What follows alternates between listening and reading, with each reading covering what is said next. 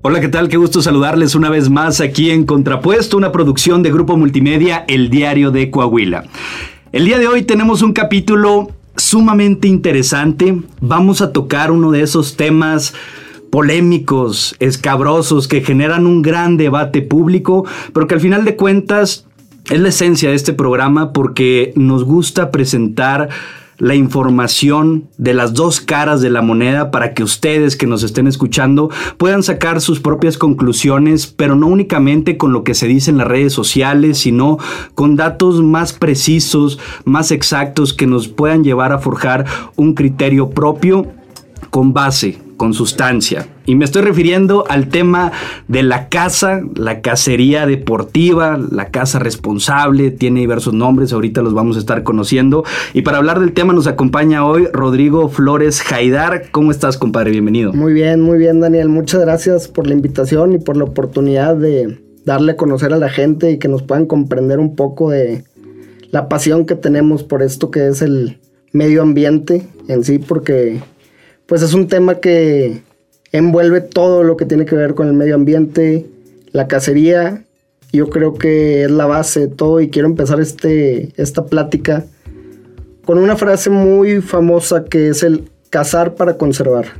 Okay. Y me vas a decir, oye, Rodrigo, ¿cómo? Si son completamente diferentes la cacería y la conservación. La conservación es proteger y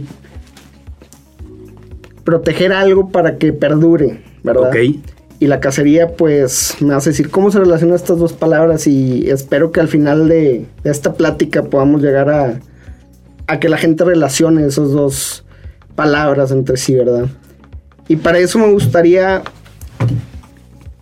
irnos un poco atrás en el tiempo. A las épocas del presidente Roosevelt en Estados Unidos, vamos a verlo así, porque Roosevelt fue el padre de la conservación. Es conocido como el padre de la conservación. Theodore. Theodore Roosevelt. Él fue un cazador, amaba la cacería, amaba el medio ambiente, amaba todos los ecosistemas de su país. Okay. Y gracias a él se implementaron varias normas y yo creo que de ahí nace todo lo de la cacería. Como ahora lo conocemos, responsable y ética. Para perseverar las especies, perseverar los ecosistemas, y que el día de mañana los puedan tener nuestros, nuestros nietos y los nietos de los nietos y así siga, ¿verdad? Ok. Entonces lo que, lo que hizo él, vaya, es que él lo vio de primera mano siendo cazador. Vio que se estaban acabando las especies en los 1900. Tenían muy pocos venados cola blanca. Tenían alrededor de 500 mil venados cola blanca en Estados Unidos, que es una población una extensión de terreno gigante para tener 500 mil venados. Esos ahorita los tiene lo que es Coahuila, Nuevo León y Tamaulipas nada más. Wow. Entonces, ¿cómo te puedo explicar? Se, se da cuenta de esto y empieza a hacer leyes para beneficiar a los cazadores y a la vez beneficiar a los ecosistemas, las especies. ¿Qué hacen? En ese entonces había un una cacería comercial en el que pues los animales son de la tierra y pues cada persona es dueña de la tierra y puede, tiene derecho a aprovecharlos, ¿verdad? Y pues cada quien iba y cazaban animales para comercializarlos con fines de comerciales. Ok. Lo que hace él es que prohíbe la comercialización de los animales y empiezan a vender, te empiezan a vender una licencia de caza, te empiezan a vender un permiso de caza, designar áreas de cacería, únicamente. Entonces empiezan a generar ingresos el gobierno conforme a la venta de esas licencias. Para los animales. Y en base a eso empiezan, funda Boone Crockett Club, que es un club que se dedica especialmente, hoy en día sigue vigente, a apoyar ecosistemas, apoyar a los animales, todos los fondos de los cazadores de las licencias, se cobra un impuesto en las armas. En toda arma, arco, licencia se cobra un impuesto del 11%, el cual hoy en día estamos hablando que en Estados Unidos genera hoy a 2022 8 millones de dólares al día. Wow. Y un, 1.6 billones de dólares al año. Eso es más que cualquier otra organización animalista que existe en el mundo. Y todo eso va destinado a la conservación de las especies y de los ecosistemas de Estados nada más de Estados Unidos. Ok. Lo mismo pasa aquí en México, un poco diferente, pero a lo que quiero llegar es que el gran apoyo que dan los cazadores, los pescadores, y también hay alguno uno que otro que lo hace por gusto porque sabe que esas instituciones lo que han logrado. Vayamos, te dije que había 500 mil venados en ese entonces. Ahorita Estados Unidos tiene alrededor de 40, 40 millones de venados en base a lo que Roosevelt hizo en ese entonces, que es el modelo de cacería de América del Norte que hoy se conoce. Con su sistema de generar permisos de caza, cintillos, que en este caso que así los llamamos en México.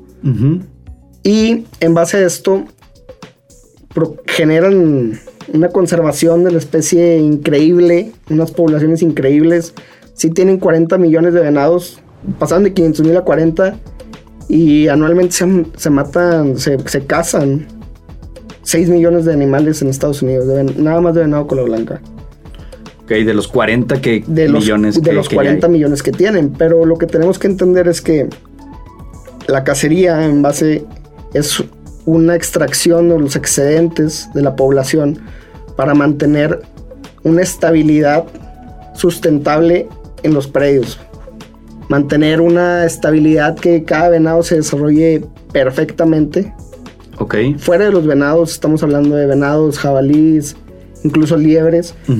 se hace un estudio de cuánto se puede aprovechar y en base a eso generan los cintillos que ahorita vamos a tocar ese tema aquí en México, cómo lo hacen, básicamente.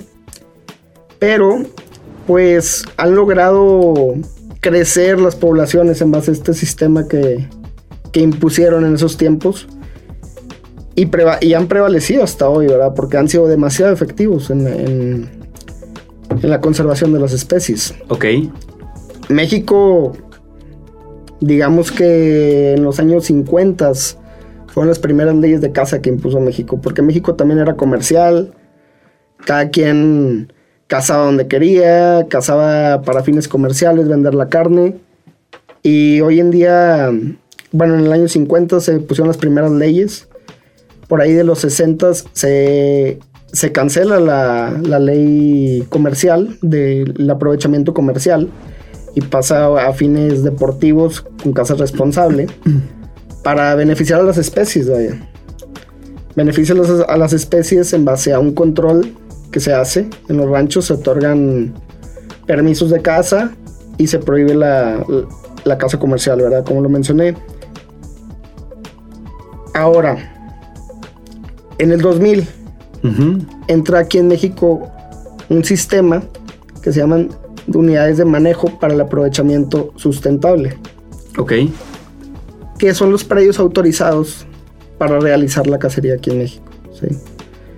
No se puede realizar cacería fuera de una propiedad que no sea una UMA.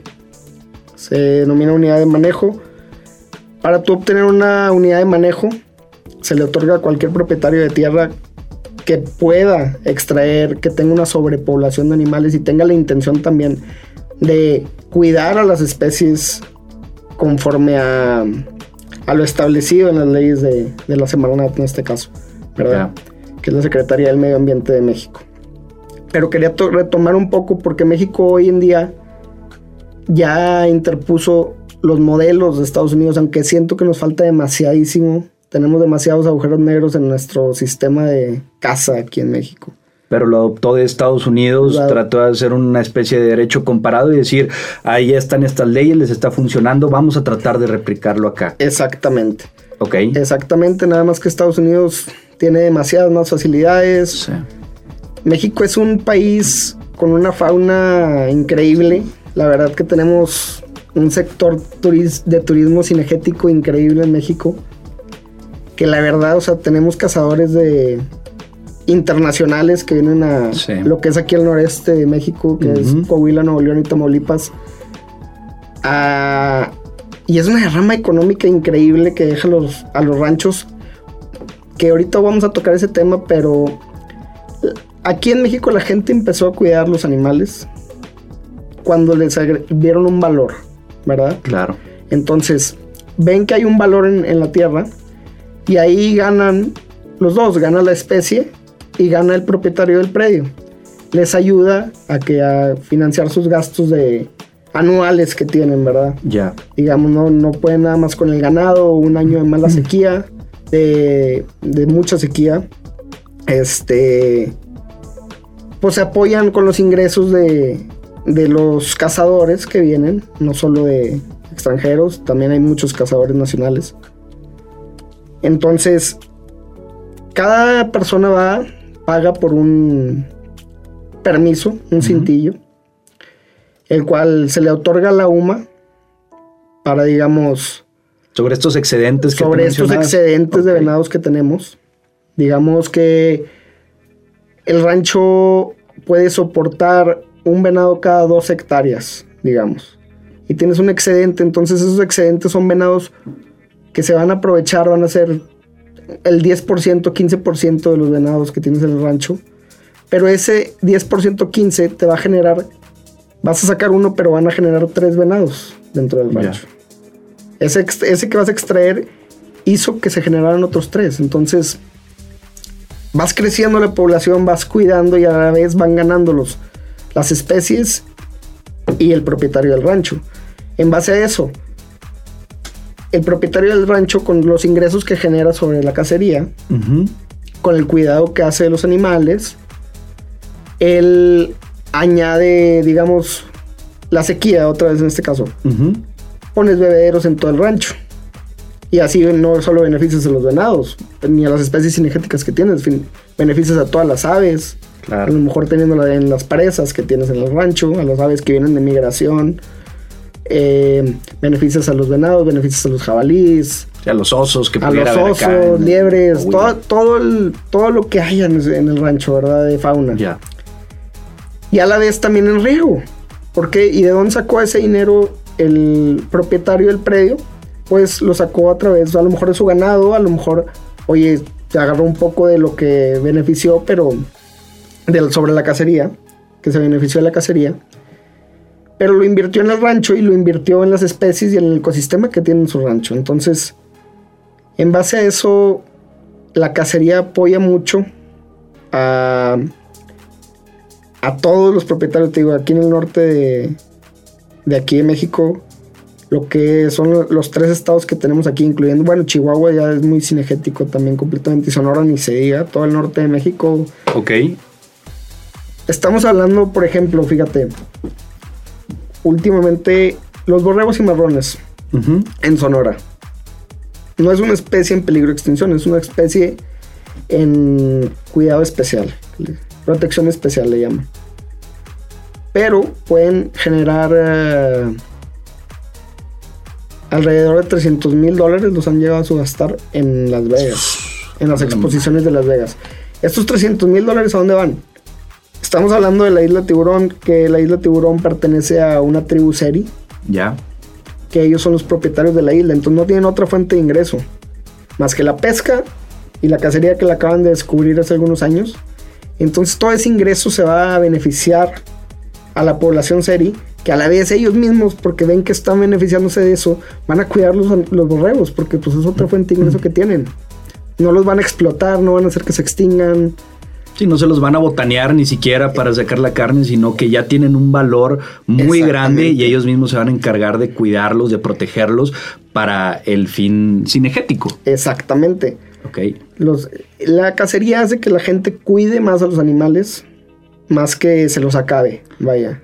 Y vaya que el- los propietarios de los ranchos obviamente no te van a dejar, oye, tú Daniel, ¿sabes qué? Vente a fregar un venado, vente a, a cazarlo.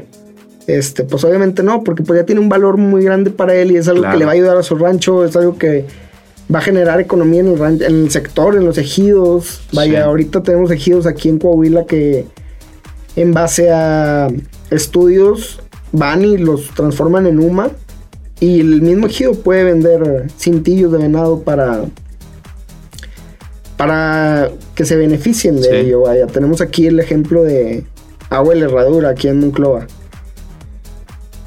Descubrieron que tenían chivos berberiscos, que no es una especie endémica, aquí es exótica y es un peligro completo para la fauna local.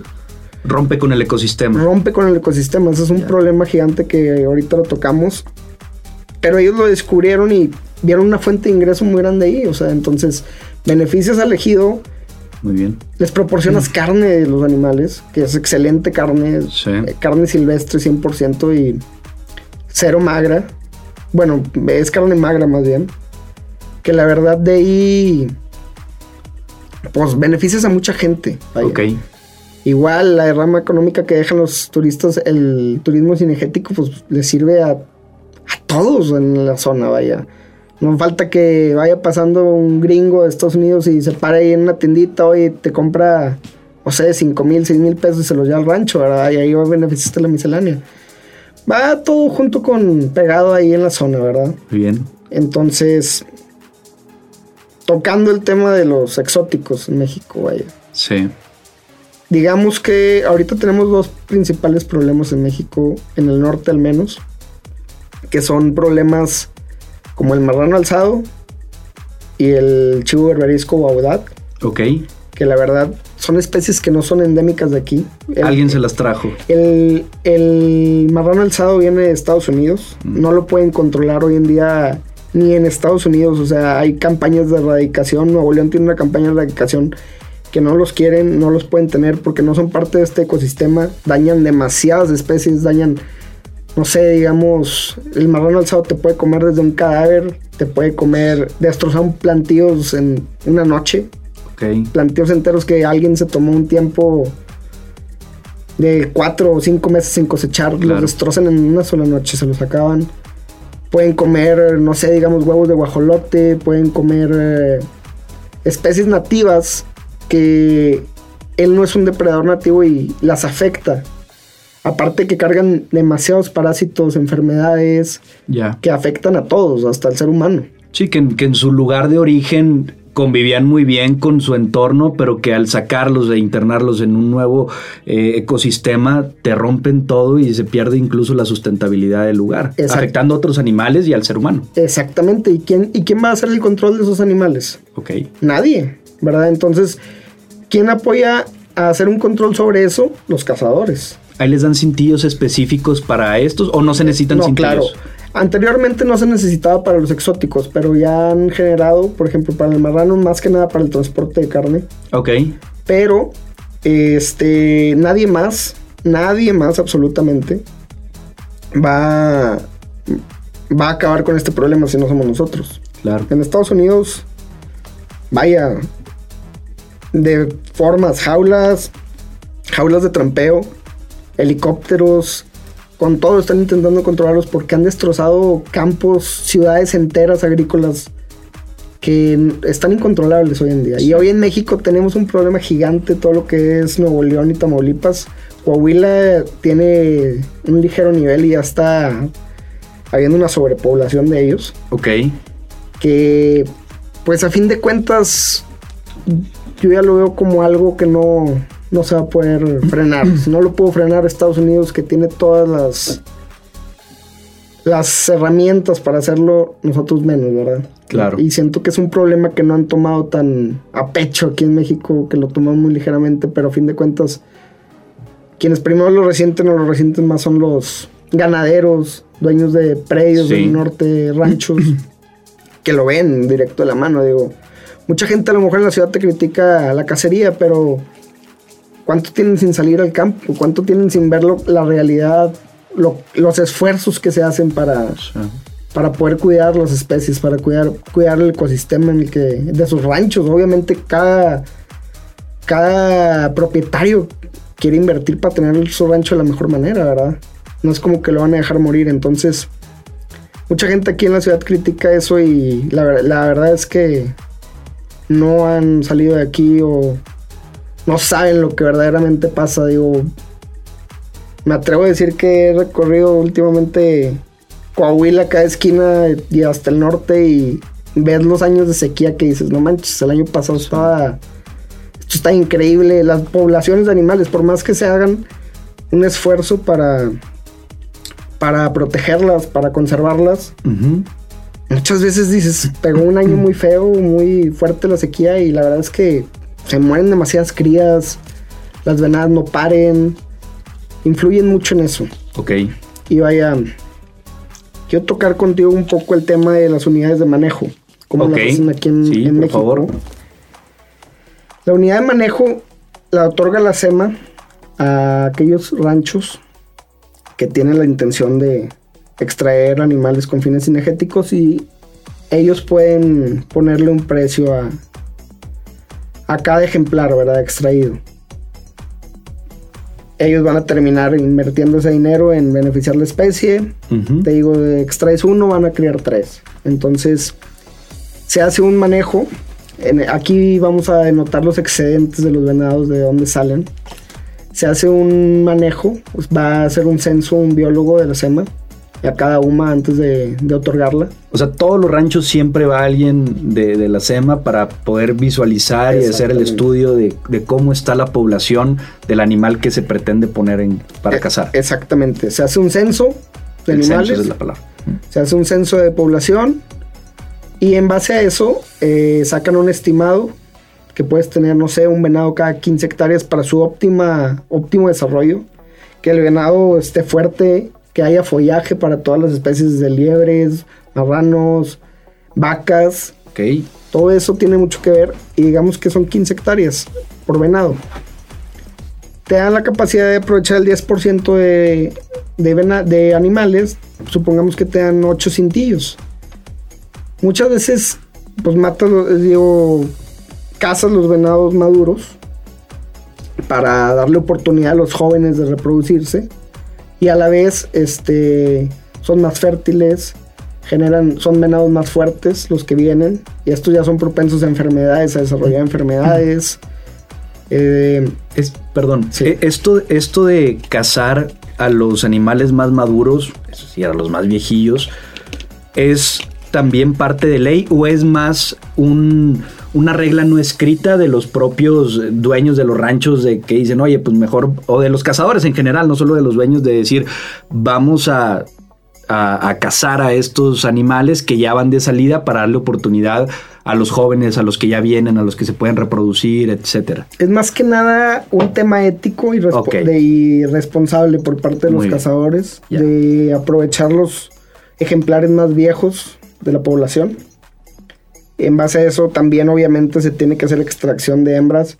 Muchos te dicen, oye, deja muchas hembras y vas a garantizar la, po- la, la población de venados. Y es No. completamente lo contrario. Tienes una sobrepoblación en el rancho y no puedes manejar y muchas hembras a lo mejor y no son fértiles porque tuvieron un muy mal año de forraje que no pudieron comer bien porque había una carga excesiva en el predio, ¿verdad? Entonces hay que mantener un equilibrio y de eso se trata la cacería, de sacar los excedentes para generar un equilibrio bien en la población, que esté un equilibrio sustentable en la especie para que se desarrollen correctamente. Y no solo esa especie, porque involucra muchos más alrededor de ella, y todo el ecosistema en sí. Entonces, te otorgan los cintillos y hay épocas hábiles de aprovechamiento, ¿verdad? Los cintillos se llama, generan una tasa de aprovechamiento que es la cantidad de cintillos que te otorgan a cada predio. Ok. Y en base a eso se hace un- una temporada de épocas hábiles de cacería. Que regularmente ahorita en, Coahuila se está terminando este fin de semana. ¿Siempre son igual o, o van variando? Básicamente lo hacen en el ciclo de reproducción de los, de los animales. Ok. Por ejemplo, el venado cola blanca empieza a, correr en noviembre, el- de noviembre a enero. Eh, Tamaulipas decidió extenderla a finales de febrero. Y aquí en Coahuila se puede solicitar una extensión de temporada. Ya. Se puede solicitar una extensión de temporada, pero básicamente es en el ciclo de reproducción. ¿Por qué? Porque es cuando los machos son, son más activos. vaya. Ok. En el- a lo largo del año muchas veces no se mueven mucho están en zonas que ellos ya conocen. Sí, aquí Entonces- se están moviendo y hay más posibilidad de- Exactamente, hay más posibilidad de, de divisarlos, vaya. ¿Y, y, y quién es eh, la persona o la institución más bien que determina si se extiende o no se extiende, las temporadas que va a haber, los cintillos, etcétera? Porque ahorita que me decías me llamó la atención que Tamaulipas sí la extendió, Coahuila lo puede solicitar, pero es una entidad federal, es por estados. Es básicamente por estado. Es la Secretaría, por ejemplo, aquí en Coahuila tenemos la SEMA, la Secretaría del Medio Ambiente. Eh, Nuevo León tiene Parques y Vida Silvestre Nuevo León. Tamaulipas, Tamaulipas es un caso increíble que a mí me gusta mucho porque la verdad Tamaulipas es un estado que apoya la cacería con todo. Se le dejan caer con toda la cacería y no piensan en nada. O sea, ellos, su turismo cinegético de Tamaulipas es increíble. Está muy desarrollado. Muy desarrollado y porque la verdad es que el gobierno ha hecho muy bien las cosas y es un turismo muy grande el de Tamaulipas en cuanto a lo cinegético. Ok. Muy, muy grande. Eh, está sumamente interesante todo esto que nos estás planteando, Rodrigo, y me gustaría hacer un pequeño recuento de lo que nos has comentado. Si estoy equivocado, por favor, házmelo saber, pero nada más para poderlo visualizar porque se me hace que ya está agarrando forma esta frase que nos dijiste al principio de cazar para conservar. Al principio no había un control, Teddy Roosevelt comienza a poner estas leyes, estos controles, estos manejos, establecer cómo va a funcionar la casa deportiva, principalmente para cuidar a las especies, que además también tiene un desarrollo económico. El desarrollo económico es por supuesto importante por toda la población a la que beneficia, pero me quisiera enfocar en el tema de, de la conservación y el desarrollo de las especies, porque creo que es uno de los principales argumentos en contra de la propia cacería. Dicen que se extinguen los animales, que se ataca a los animales, que se asesina a los animales, que es crueldad contra los animales, pero por lo que nos estás contando, las cifras y los datos que existen, pareciera ser lo contrario porque como lo mencionaba se le está dando un valor al animal. Ya no es nada más matarlo por diversión o matar por matarlo o por la carne nada más para cenártelo, sino de verdad ya comienza a existir un sistema en el cual los mismos propietarios de estos ranchos, de estos ejidos, de estos lugares en donde sean los animales, invierten para conservar estas especies, para cuidar que estén bien, para darle los minerales necesarios, que tengan el follaje, que tengan el agua, etcétera, etcétera, etcétera. Ya nos platicaste acerca de las humas, de los cintillos, del control que existe y de la regulación. Pero ahora me voy a poner como el abogado del diablo, compadre, del otro lado, nada más para poder dejarlo en claro que a veces vemos en las redes sociales que no sé, en Zimbabue, por decir algún lugar, cazadores, pero ojo, y aquí quiero remarcar, cazadores furtivos, aniquilaron al último ejemplar de rinoceronte X. Se extingue la especie y la cacería furtiva ha hecho mucho daño al ecosistema. Y yo creo que también por ahí muchas personas es que están en contra de la cacería, por esta desinformación y por mezclar la cacería furtiva con la caza responsable, la caza deportiva. ¿Nos podrías marcar estas diferencias?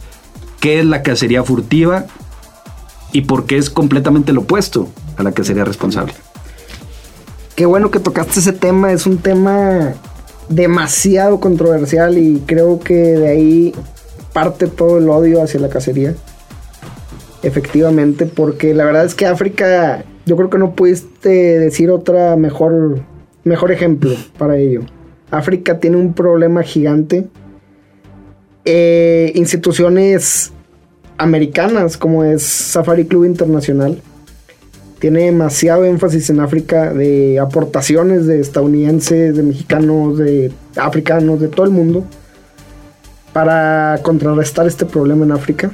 Ok ellos mismos, porque a fin de cuentas los cazadores son los únicos que invierten o que más aportan para estas instituciones de protección hacia los animales y más que en África. En África, ¿quién aporta para proteger a los animales? Nadie más que, digo, Safari Club Internacional tiene programas en África de protección antifurtivos impresionantes. Los cazan en helicópteros de los furtivos, los cazan por tierra, hacen recorridos diarios retirando trampas que ponen los furtivos en áreas protegidas. Deja tú en áreas protegidas, en toda África, ¿verdad? Pero hacen recorridos diarios arriesgando su vida, porque los furtivos van, no sé si has visto con su saca 47.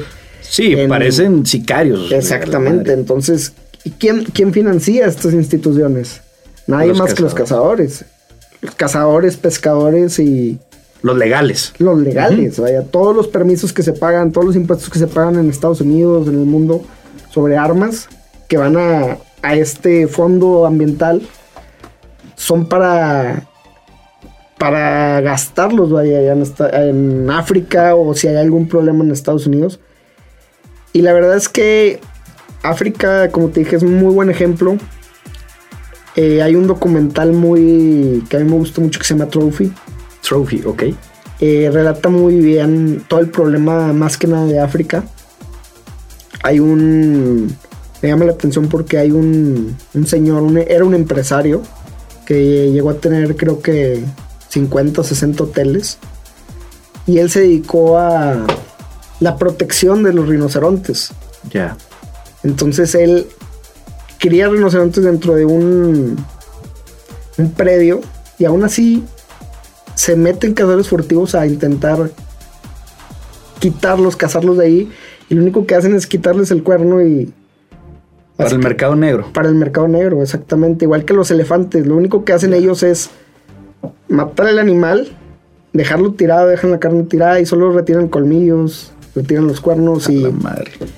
y desperdician todo eso, ¿verdad? Y es muy diferente eso, todo lo de la casa furtiva, lo que implica a, a la casa responsable. Ahorita toco el tema de la casa en África.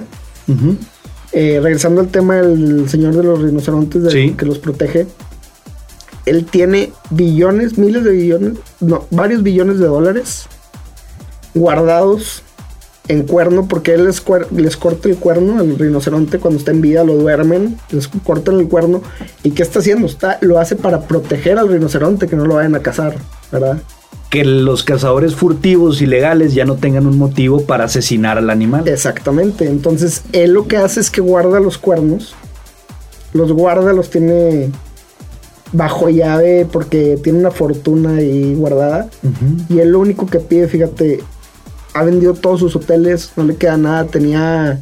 Ha logrado crecer las poblaciones de rinocerontes dentro de su predio, pero nadie lo apoya. Eh, es con dinero de inversión privada. Vaya. Y él ya ahorita narra cómo pues ya vendió muchos de sus hoteles para. Para seguir con su proyecto de la conservación de los rinocerontes. Y el único que pide es que le permitan vender esos cuernos para poder seguir financiando su proyecto. Ya. Es lo único, son... Pues básicamente él está obrando bien, ¿verdad? Por el bien del animal. Claro. Sí, contrario a lo que se podría pensar de que quienes practican la cacería en la generalidad no les interesan los animales, están incluso en contra de los animales, que ven como simples objetos a, a los animales, pues nos estás planteando una imagen en donde a los cazadores son, a los cazadores legales, por supuesto, de las personas a las que más les interesa el conservar a los animales, E- que están preocupados por los animales y este señor en, en particular, que estaría muy interesante y profundizar, conocer bien esa historia, pues literal está dejando todo para poder seguir conservando a estas especies que están en peligro de extinción, pero por aquellos que realmente no quieren, no respetan y no valoran la vida silvestre. Exactamente. Y te puedo decir con los ojos cerrados, un parque ambiental en, en África. Tú nada más checa qué tiene más población, más densidad de población de especies. Si un parque protegido o uno que se desarrolle para la caza. Es un temazo, sí. Y te lo aseguro, Sí, el cinegético. el cinegético tiene muchas más especies, mucho más cuidados, mucho mejor vegetación, todo. Que uno descuidado. Aparte, vamos a tocar el tema Kenia. Le prohibieron cacería a Kenia y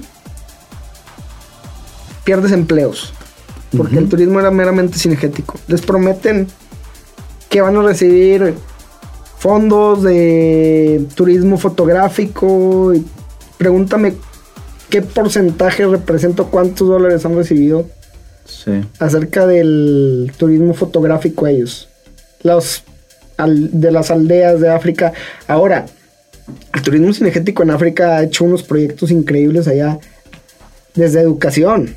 Han puesto escuelas en, África, han hecho desarrollos, todo beneficiando a, los mismos aldeanos de ahí, que nadie se preocupa por ellos. Están, claro. Muchos suben fotos de, de ellos muriéndose de hambre, de deshidratación, pero pues ¿quién nos apoya? Hay muchos, muchas instituciones de casa y medioambientalistas que los apoyan a ellos. Vaya, digamos, cazan un elefante. Toda esa carne va directo a los aldeanos y, alimenta a miles de personas un elefante, vaya.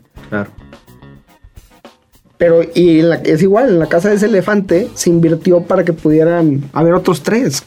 Sí, porque aparte digo, son, son cantidades considerables de dinero la que desembolsan los cazadores, más con un elefante, un león, digo, también con los venados, o sea, son, son cantidades considerables las cuales se, se desembolsan para, para, realizar estas cacerías. O sea, no es de que, oye, mil pesos por un venado, para nada, o sea, es una derrama económica importante. Es una derrama económica impresionante que yo creo que nadie lo ha centralizado, te digo los cazadores aportan a grupos conservacionistas más que cualquier ambientalista, más que cualquier otra empresa, más que cualquier... más que nada. Sí. Así en cierto te lo digo y no hay persona, aparte que es un gusto de muchas personas del sector privado. Vayamos a aquí a México otra vez. Volvemos al, al tema del borrego cimarrón. Sí extinto en Coahuila y en Chihuahua. Bueno, en Chihuahua ya lo han introducido más. Ok. El sector privado lo está metiendo ahorita en Coahuila. Lo intentó meter la SEMA a muy bajo, muy baja cantidad. Ya. Pero ¿quiénes son quien más apoya a, a las especies? El sector privado. Ellos hacen su rancho, cercan y reintroducen a la especie, los traen de Sonora, los traen de Chihuahua y, vuelve a haber borrego cimarrón en Coahuila. Ya. Gracias a ellos. ¿Qué ambientalista los ha traído y los ha puesto aquí, verdad? Vaya. Sí, porque representaría un costo muy grande que Claro. Pues no cualquier persona y menos sin obtener también un beneficio económico o hacer un proyecto a largo plazo se lo podría aventar. O sea, requiere de trabajo, requiere de estudio, requiere de inversión, requiere de tiempo, de personas, de muchas cosas para que se pueda hacer. Si me permites, Rodrigo, me gustaría nada más rescatar dos puntos de, algo que, que comentaste ahorita. Primero, el tema de la protección versus la conservación, que es muy importante. Hace unas semanas estuvo con nosotros el biólogo Jorge Madrazo y precisamente nos comentaba la importancia de, esta diferencia, que la protección sí es importante y en ciertos casos muy específicos, pero que siempre hay que cantarnos por el bien de la naturaleza, por la conservación. ¿Cómo podemos mantener el equilibrio de los ecosistemas con el ser humano siendo parte de estando nosotros dentro del círculo en el que están los animales y no simplemente externos, porque en el momento en el que nos salimos y dejamos que simplemente estén, no se van a tener los mismos resultados en pro de la propia ecología para las especies. Entonces es muy importante eh, eh, esa distinción ahorita que decías de la protección y, de los ranchos cinegéticos. Hace mucho sentido por esto que nos decía también Jorge, y por otra parte lo de Kenia. Y, aquí tal vez me desvió tantito, pero se prohíbe. Aquí en México hay políticos que por seguir esta corriente, tal vez sin, sin, presentar un proyecto más a fondo de las implicaciones que podría haber, de por qué sería correcto más allá de que eh, pues lo, lo, que se menciona que es crueldad animal, que no se debería maltratar y demás. En 2021 un senador de Movimiento Ciudadano presentó una iniciativa para prohibir la caza responsable, la caza deportiva en nuestro país. A grandes rasgos, ¿qué implicaciones crees tú, Rodrigo, que tendría que el día de mañana se prohibiera la caza en México? ¿Repercusiones económicas? ¿Repercusiones de trabajos? y sobre todo repercusiones para las especies que hoy se mantienen y sobreviven gracias al turismo cinegético. Sí, claro, habría una repercusión impresionante, digo, fuera de lo económico y que es lo de menos, yo creo, para la gente, digo, es un plus que les das para apoyar a conservar las especies. Este, yo creo que explotaría todo el tema y había un descontrol. Deja tú la sobrepoblación que se haga, no creo que se haga una sobrepoblación. Muchos ranchos cinegéticos tal vez tirarían sus cercas para que se les salgan los venados que tienen y no habría un control eh, porque no podrían mantenerlos, la verdad. Sería un costo extra. Eh, muchas personas siento que acudirían al furtivismo, demasiadas, incluyendo fuera de cazadores responsables, estamos hablando de ejidatarios que tendrían porque va, va de la mano, o sea, genera economías, generas trabajo, pero si no tienes el trabajo, porque ya lo perdiste, porque se perdió la cinegética, ese ejidatario va a buscar comida, y cómo la va a buscar, va a empezar a cazar venados sin permiso alguno. Ya sin ningún control. Sin ningún control. No va a haber un control, nadie va a cuidar los animales, y deja tú que se haga eso, o sea, se prohíbe la cacería. Va a haber un descontrol completo por todos lados de descontrol completo. Sí, de por sí, o sea, ahorita siento que lo hay en México, tienen mucho descontrol. No es como en Estados Unidos, aquí, por más que se quiera, no se tienen los recursos para hacerlo tan controlado como en Estados Unidos. En Estados Unidos, para darte un ejemplo, tú cazas un animal en, Alaska, tienes que poner las coordenadas de dónde cazaste ese animal la madre. Sea un borrego, sea un caribú, sea un mus, que el mus es un animal de toneladas. Entonces, este, tú pones las coordenadas y tú como cazador responsable, como para que te den tu licencia en Estados Unidos y no te la retiran y te, te la regresan en quién sabe cuándo, tienes que extraer toda la carne aprovechable del animal. Y como saben, en base a las coordenadas que tú estableciste en tu cintillo donde lo cazaste, muchas veces van y checan los Game Wardens, que son los, los que se encargan de checar todo lo de la cacería en Estados Unidos. Ok. Van y checan y si ven que dejaste carne en la carcasa del animal, eh, te ponen una multa o te quitan tu licencia. Ok.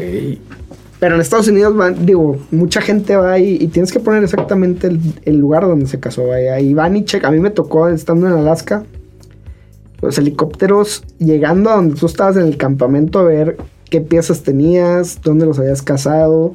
Si anotaste una, iban y checaban dónde, dónde lo cazaste. Y en México estamos muy, muy lejos de, tener ese control, vaya. Perdón, ¿cuáles serían eh, eh, estas principales lagunas que nos mencionabas al principio también que existen con respecto a la cacería? porque si bien pues ya ha agarrado alguna estructura, siempre hay áreas por mejorar y más comparándolo con Estados Unidos que los tenemos aquí de vecinos, ¿qué áreas dirías, híjole, además de, este control, ¿qué, nos, ¿qué nos puede faltar para que exista una mayor regulación? ¿Cuáles son los cabitos que andan por ahí sueltos y que hay que ajustar? Yo creo que lo principal sería un conocimiento más adecuado de la autoridad competente en cada área sobre la cacería, porque hay mucha desinformación. Ya es lo de este senador que me comentabas, o sea, desde ahí nace todo. Este, las personas que se ponen en dirección de los de la Secretaría del Medio Ambiente, vaya. Ya. Para fomentar unas reglas que que hagan que se cumplan, vaya, poner, por ejemplo, la Profepa, eh, que haya más puntos de revisión, vaya, en áreas de, de ranchos cinegéticos, por ejemplo, estamos hablando de carreteras de Sabinas, eh, Anáhuac, Laredo, toda la ribereña, que es área hasta Reynosa, que son áreas completamente cinegéticas al 100%. Oye, en temporada, ¿sabes que Pon puestos de, chequeo, ¿verdad? O sea, pon puestos de chequeo que cada quien traiga su cintillo, que cada quien tenga su licencia de casa, que provengan de, un, de una UMA registrada cada, cada animal. Empezando por ahí, yo creo que sería lo mejor porque básicamente yo he salido los últimos tres años y no me topo con ningún retén. Hace mucho los ponían, ocasionalmente. Retén me refiero no, no de seguridad. Sí, no, que estén revisando si traes un animal que traiga el cintillo correspondiente y que todo. Y sí, es, lógico. Si estás poniendo una legislación que te pide los cintillos y están yendo los biólogos a revisar, a hacer el censo poblacional, a entregar los cintillos correspondientes a cada uno, pero no estás poniendo a personal que pueda acreditar que la casa que se esté dando sea casa legal y que todo esté conforme al papelito que tiene que ser, pues ahí se pierde la cadena. Por completo ahí se pierde todo lo que estás haciendo por, por beneficiar al, medio ambiente, vaya. O sea, muchas personas a lo mejor se lo toman a la ligera y van y cazan y no tienen permiso, ¿verdad? Sí. O muchos ranchos te invitan, oye, sí, aquí tengo venados, vente y pues, vas y cazas, ¿verdad? Tú también hay mucha también, a lo mejor, desinformación por parte de muchos cazadores que, pues, sin querer queriendo, pues es furtivismo, ¿verdad? Claro. Que no. A lo mejor y no lo piensan así, pero pues lo están haciendo. Sí, tal vez no, no se está haciendo con dolo, con la mala intención, pero que al final de cuentas sí raya fuera de, la legalidad y que es un aspecto que se debe cuidar, porque más allá de que no se haga con la mala intención, pues lo ideal es que todo se haga conforme lo marca la ley. Exacto. Por el propio bien de las especies, de los ranchos y de todos. Exactamente. Ahora México es una. Este digo, es un. Una joya cinegética. Y la verdad que lo han. Los ranchos que lo han hecho, lo han hecho muy bien. Tienen muchos ejemplares en sí. Este, han logrado crear y, y cada año tener más y más conforme a lo que van extrayendo excedentes. Eh, los que lo manejan muy bien. Y han generado otra vez el turismo internacional, cinegético, vaya, porque volvemos a lo mismo, va junto con pegado todo. Nos, regresamos al 2010. La inseguridad cañona en el norte de Coahuila, el norte de Tamaulipas. Dejan de acudir los, los ciudadanos americanos de cacería y se baja completamente la, el ingreso económico para muchos predios de ahí. Muchos ranchos en esos entonces, en 2010, 2012, 2013, se abandonaron por completo. Se perdieron muchas especies, perdieron muchos animales, gracias a que no había cuidado en el rancho. ¿Por qué? Porque no tenían la inversión para, para mantenerlos. Ok. No tenían el flujo para mantener a los animales en el rancho. Se retoma otra vez en el 2016, 2015, cuando vuelve a otra vez a crecer un poco el turismo. Y hoy en día hay un turismo cinegético muy, muy, muy grande aquí en el norte de, México, demasiado. Eh, y ojalá y siga creciendo, la verdad. Y ojalá y la gente logre entenderlo como lo entendemos nosotros, porque la verdad es que, ¿qué te puedo explicar? Yo la verdad me considero un amante de la naturaleza, me encanta, yo voy y veo los venados y la verdad que me puedo quedar horas y horas viéndolos y puedo cazar cinco, seis años sin cazar un solo ejemplar. ¿Por qué? Porque no se trata de ir a cazar por cazar, no se trata de ir a matar por matar, se trata de que si no, y también si no tienes un excedente de animales no tienen ni por qué matar y no lo hacemos. Claro. Pero te lo juro que no hay persona que más ame más a la al ecosistema, a la fauna que yo que cualquier otro ambientalista. Lo haces por porque amas a la especie, porque te gusta mucho la especie y la fauna que hay ahí, lo haces para cuidarlos, porque sabes que si no, el día de mañana se van a terminar. Claro. Regresamos al tema de Kenia, que me decías, oye, este, ¿qué pasó cuando extinguió la cacería ahí? Básicamente, creo que vi un documental hace como un año de eso. Se extingue la cacería, la prohíben. ¿Y qué pasa? los aldeanos empiezan a cazar por sí mismos. Y ellos mismos hicieron que se hicieran furtivos y fue peor. ¿Por qué? Porque ya no hay un control en las especies de la zona. Sí. Y ellos mismos se lo sacaban. ¿Por qué? Por necesidad. Sí, para comer. Exactamente, en lo que alguien pudo haber ido a pagar por una especie, haberles otorgado carne, haberles otorgado una fuente económica a ellos también. Y al contrario, en vez de, pues te digo, extraen uno y hay tres más. Claro. Sí, acá pues te vas, se van acabando las especies porque ya ni siquiera hay los controles para poder emitir los cintillos, bueno, como se les conoce aquí en México, pero para, para otorgar esos permisos de cacería dependiendo de, las sumas que haya de la especie en cuestión. Exactamente. Oye, Rodrigo, ¿qué, ¿Qué diferencia hay en el, en el norte y en el sur de México? Obviamente las especies, pero digo, me imagino que en el sur de México también debe haber especies muy interesantes para, para el ámbito cinegético, pero ¿por qué allá no es tan fuerte o si es fuerte también? Es fuerte, pero te voy a decir el principal, el, la principal causa. Lo que es el norte de México tiene las especies más grandes y más codiciadas que hay, yo creo que en el mundo Sonora. Así de plano. Tiene los venados y los borregos más grandes, me atrevo a decir que del mundo en su especie. Y lo que es Coahuila, Nuevo León y Tamaulipas son zonas que atraen demasiado a los cazadores internacionales, no solo americanos, porque los venados es una zona mineral que tiene mineral muy, muy enriquecido. Eh, para las, las astas, vaya. Que obviamente también va junto con pegado, o sea, se extraen animales maduros, pero por lo maduro generan unas astas más grandes. Y también llama la atención de muchos cazadores, vaya. Pero a fin de cuentas se hizo una cacería responsable con ese ejemplar. Ok. No lo fueron a cazar nada más por las astas, que las tienen muy grandes. Son de las especies más codiciadas las que tenemos aquí en el norte de México, desde Baja California, Sonora, Chihuahua, Coahuila, Nuevo León y Tamaulipas.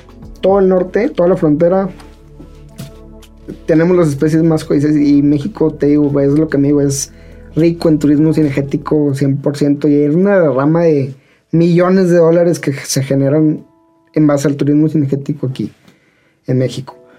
Lo que me comentabas del, sur, del centro de México, en México tenemos 14 subespecies de venado cola blanca. Ok.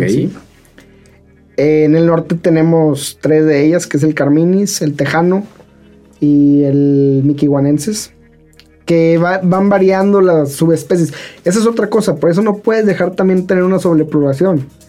Se te cruza un, una subespecie de Tejano con una de Carminis y empiezan a hacer hay deformaciones, otras enfermedades que uno no tienen. Eh, los chivos que te dije ahorita tienen enfermedades que le transmiten a los venados y afectan a la, población de venados de la zona. ¿Por qué no? Porque no son nativos de ahí. Entonces, nosotros no queremos que se mezclen tampoco los venados en sus zonas que tienen, ¿verdad? Porque es muy diferente la genética que tienen y por eso son subespecies, no son, no son la misma clase de venado.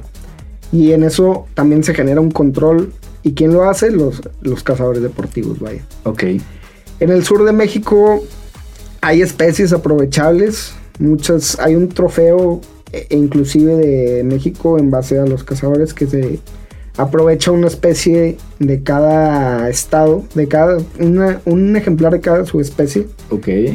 Y acaba de fallecer el, señor que lo inventó, era Hubert Tunder, cazador nato y apasionado de la cacería de los ecosistemas. Este, y él creó ese trofeo en el cual eh, se aprovecha una especie de cada estado de México, de, cada, un ejemplar de cada subespecie. Y tres de ellas, creo que son tres, están en el sur de México. y son temazates, es un venadito pequeño, pequeñísimo. Eh, e incluyen el, en ese... Tienen dos, el temazate rojo y creo que es el temazate café, si mal no me equivoco. Ok. Y tienen también el pavo celado que también es, un, es, aprovechable 100% y lo buscan miles de cazadores por todo el mundo ese, ese guajolote. Qué interesante. México es riquísimo, riquísimo en turismo cinegético y la verdad es que lo han explotado, no puedo decir que mal, pero podrían mejorar. No se ha aprovechado como se podría. Exactamente. Rodrigo, me gustaría ahora irme ya para, para comenzar a finalizar con una de las cuestiones que yo creo que también es de las que despierta más emociones en contra de, la cacería deportiva, que es cuando se ven las fotografías que se toman con, con, los animales que acaban de ser cazados, los trofeos que les llaman. Un venado, un borrego cimarrón, un elefante en su caso, un león, la jirafa y en las redes sociales llega a, despertar mucha indignación. ¿Qué es lo que a ti como cazador te gustaría que pudiera ver la gente detrás de esa fotografía, más allá del animal sin vida? con todo lo que me acabas de decir. No sé si me explico. Sí, claro. O sea, ¿qué hay de fondo para ti como amante de los animales que, que nos has comentado y de los cazadores en general al publicar e, estas fotografías que, pues sí, tal vez sin un contexto como tal puede generar este rechazo? Claro, yo entiendo perfectamente que obviamente pues a lo mejor no es grato para ellos ver una fotografía de un animal muerto en este caso este nosotros como cazadores básicamente intentamos no hacerlo grotesco. A la hora de tomarte una foto si te fijas cualquier cazador responsable limpia cualquier tipo de sangre limpia cualquier tipo de sangre en la fotografía eh, lo haces ver de la manera más presentable, también que no agreda a nadie, que no se vea vulgar, vaya. Y pues para nosotros, a fin de cuentas, propietarios de ranchos, eh, es algo que la verdad estuviste cuidando mucho tiempo para crear la especie y la verdad, a la hora de cazarlo, yo la verdad, en lo personal, siento un respeto inmenso por el animal. Ok. Respeto completo porque estás consciente que hiciste un sacrificio para, para ese ejemplar, porque era un excedente y lo tienes consciente 100%. Y en eso nace el respeto hacia él, porque he llegado hasta llorar con animales, o sea, que la verdad son tan, puedes decir, hermosos, o sea, los ves y ¿no? o sea, tienes un respeto, lloras, lloras por respeto hacia el animal, vaya. ¿Por qué? Porque amas a los animales, amas la naturaleza, digo, yo, más que nadie me encanta todo esto y disfruto cada, cada momento la naturaleza y claro que, o sea, inclusive no es coraje, pero es una sensación de respeto a la hora de verlo. Ok. Es una sensación de respeto que yo creo que alguien que no es cazador a lo mejor no podría entenderlo si no entiendes todo el concepto de la conservación y lo que significa el que ese animal tuvo que ser sacrificado porque era un excedente y que vas a beneficiar a la población porque pues no estás generando una sobrepoblación, estás contribuyendo al ecosistema donde estaba ese animal. Ya. Porque nunca tocamos el tema que me comentaste ahorita del, biólogo que te dijo que la población era que no era lo mismo la protección a la, a la extracción a, la conservación. A la conservación. A fin de cuentas, pues, protección generas una sobrepoblación y afectas a muchas especies, como te dije hace rato. Se empiezan a crear o, como te dije, se descontrola la cacería por aparte y va peor. Eh, pero a fin de cuentas estás en protección, estás generando una sobrepoblación en el ecosistema que no debería existir. Entonces, le estás dando mucha oportunidad a muchas especies de subsistir en base a eso. Y en la conservación estás sacando los excedentes para que cada uno se desarrolle de la mejor manera, que sean animales fuertes, que no sean animales que se enfermen, que te generen enfermedades. Esa es otra cosa, la cacería, muchos de los fondos de la cacería de, también van destinados a investigaciones de enfermedades en cuanto a los animales. Ok y desarrollo de nuevas enfermedades. Entonces, ¿de dónde sale ese dinero? Pues sale de, los fondos ambientales de, los grupos institucionales de cacería. Entonces, algo interesante que me gustó esa pregunta porque la verdad este es algo muy que se tiene que enfatizar, que se tiene que vaya aclarar. Y es eso, el que no crear una población, sobrepoblación, y tener animales más sanos. Y en cuanto a eso, vas a hacer que los venados, las venadas coateen, que tengan dos, ejemplares eh, de crías. En vez de una o que no lleguen a tener porque tuvo un muy mal hábitat de desarrollo, en el cual tuvo sequía, no tuvo forraje con el cual alimentarse. Y todo eso va de la mano con la cacería. Rodrigo, ¿a qué edad te acuerdas más o menos eh, ingresaste en el mundo de la cacería? Es una pregunta muy... La verdad es que, pues como todos, vaya, yo ingresé en la cacería por mi papá. Ok. En el rancho. Ya. En el cual, pues la verdad, ahí sí no tenía ni idea de lo que era todo esto, ni que era conservación, ni que Mi papá yo creo que lo desconoce, este, y mi papá no es cazador.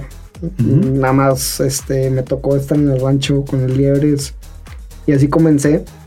Y poco a poco me fue gustando, me fui involucrando en el tema, conociendo más y más y sobre todos los temas, sobre el por qué, el por qué se tenía que sacrificar los animales, el por qué, este, el por qué de todo, vaya. Sí. Y pues fue en conjunto con mi amor por la naturaleza que la verdad que emboné estos dos términos de cazar para conservar. Y me acuerdo perfectamente cada pieza que he logrado cazar, cada respeto que le he tenido, cada los sentimientos que viví al, hacerlo, qué pasó. Eh, son sentimientos inexplicables, la verdad. O sea, a la hora de ver el, cualquier pieza en, en, el suelo y verla tan cerca, te digo que he llegado hasta llorar en ocasiones y la verdad es que Vaya, me acuerdo cuando casé mi primer venado, en qué edad, en, qué rancho, cómo estuvo. ¿Qué edad tenías? Con mi primer venado tenía 12 años. 12 años. 12 años. ¿Tú crees, haciendo un recuento, que el estar en la cacería te acercó más a este amor y respeto por la vida silvestre? 100%. 100% porque la verdad es que si no fuera por la cacería no saldrías a, a ranchos, no explorarías las zonas que has explorado, caminado. Eh, el, estar en ciertas montañas, el estar en, en Alaska, el estar en, digamos aquí, en... Conoces, te digo, o sea, conozco cada rincón de Coahuila. Claro. Me atrevo a decir cada rincón de Coahuila, sé los problemas que tienen ahorita cada rancho y qué tal estuvo el año en cuanto a agua, eh, biodiversidades, te puedes decir las especies de cada zona de México, vaya. ¿Por qué? Porque amo esto y me encanta y, disfruto mil, mil veces ir al monte y pasearme, caminar. Inclusive no tienes que cazar a lo mejor, pero te gusta el contacto, el contacto con la naturaleza, el medio ambiente. Y la verdad es que no hay nadie que respete más a la naturaleza que yo, te lo aseguro. Y, es un sentimiento, la verdad sí, la respuesta es sí. Me acercó demasiado la casa al medio ambiente, a, este amor por la naturaleza. Es el contacto directo que tuve más. Carnal, te agradecemos mucho que nos hayas acompañado, que nos hayas platicado acerca de la historia, de dónde viene, cómo se ha desarrollado con el paso de los años, qué implicaciones tienen estos momentos y la importancia que tiene la cacería responsable, la caza deportiva en nuestro país, el escucharlo de la voz de alguien que ha estado en contacto cercano que, ha practicado la cacería desde hace muchos años, pues nos puede dar otra perspectiva, una perspectiva diferente a lo que muchas veces podemos ver a través de las redes sociales, eh, que digo, se respetan todos los puntos de vista, y, pero, pero a veces es, es necesario poder eh, escuchar y profundizar, ver los datos, saber el porqué de las cosas. Entonces, por lo tanto, te agradecemos muchísimo, compadre. ¿Algo más que quisieras agregar? No, no, no, te agradezco a ti la oportunidad de, pues, de darnos a, a conocer nuestra opinión acerca del tema, ¿verdad? Espero no haber hablado incorrectamente para toda la sociedad de cazadores deportivos, eh, pero es al menos como yo lo veo, de mi punto de vista, y espero pues haber logrado que relacionen esas dos palabras de conservación, de cazar para conservar. Cazar para conservar. Muchísimas gracias de nueva cuenta, Rodrigo Flores Jaidar, por acompañarnos, compadre. No, de nada, gracias a ti. Y gracias a toda la gente que nos estuvo escuchando, viendo aquí a través de Contrapuesto, una producción de Grupo Multimedia, El Diario de Coahuila. Estamos recibiendo todos sus comentarios, todas sus opiniones a través de las diversas redes sociales del diario. Platíquenos, coméntenos qué opinan al respecto. Para nosotros es muy importante. Cuídense mucho. Gracias por escucharnos. Nos vemos en la próxima.